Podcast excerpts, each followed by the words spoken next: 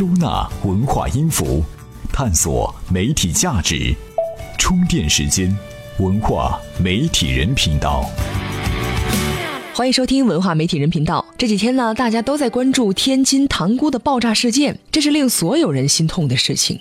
悲伤、感动、感慨之余呢，社交媒体上也传出不少谣言和小道消息，不少不明就里的群众被谣言绑架，帮助他们转发扩散了。这次爆炸后的谣言呢是甚嚣尘上，那这期节目呢，我们就和您聊聊，说说怎么看待灾难后的谣言，怎么认清、规避他们。资讯过后，我们继续。每日必知。金融时报之后，经济学人也被卖了。英国当地时间八月十二号，培生集团以四点六九亿英镑的价格出售了经济学人百分之五十的股份，买家是持有尤文图斯足球俱乐部的意大利阿涅利家族。经济学人卖给搞足球的了，想想也够可悲的。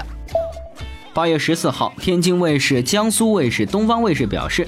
出于对天津爆炸遇难者的祈福哀悼，旗下《爱情保卫战》《真心英雄》《极限挑战》等娱乐节目推迟一周播出。停播一期节目要损失多少广告费呀？为这些电视台点个赞。乐视、小米混战智能电视还不够，微鲸又来了。八月十三号，微鲸电视新闻发布会在北京举行。微鲸的合伙伙伴包括阿里巴巴、腾讯和中央人民广播电台。有互联网巨头和传统媒体大鳄撑腰，微鲸的开场气势够足的。凤凰网被约去喝茶。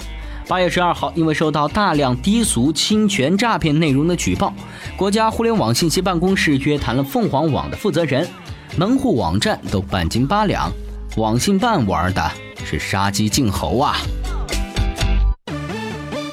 这里是充电时间，文化媒体人频道。欢迎回来。天津爆炸事件过后呢，大家都非常痛心。可这谣言呢，也就借着这股子东风出来作孽了。爆炸发生后的第二天，有微博说，在风力影响下，有害气体可能会向北京扩散，还把风速啊、风向啊、距离啊这些东西列出来，分析的煞有介事。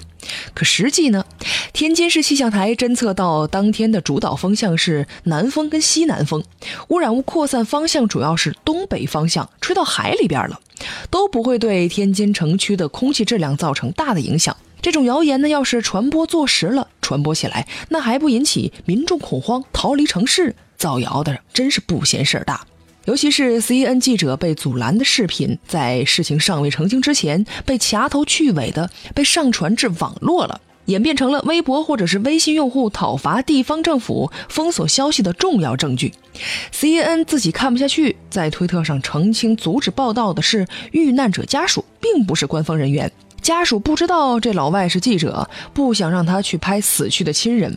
此外呢，谣言不胜枚举，又提醒当地人，不管有事儿没事儿的，都要去医院检查身体的。有说一个小区的人全都被炸没了，有说爆炸现场有剧毒化学物质等等。您要是有兴趣，可以到网上搜索来看看这些风言风语都是怎么回事儿。谣言传播还有一个著名的沉默的螺旋理论，是说如果谣言的内容被人们接受了、相信了，就很容易形成第二次传播。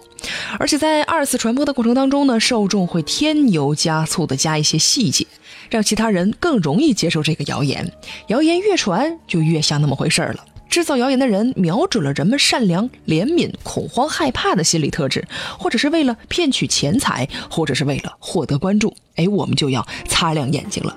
如果哪个消息让人们感到特别害怕，或者是特别感动，就要警惕了。总之呢，让谣言止于智者。心理学家总结过一个谣言传播公式，那就是重要性乘以模糊性。事件越重要，而且越模糊，谣言产生的效应也就越大。当重要性与模糊性一方趋向零时，谣言就不会产生。所以说，在灭火和救治伤员的同时，尽快调查真相，公布真相，种种关于爆炸事故的谣言才能早日消除。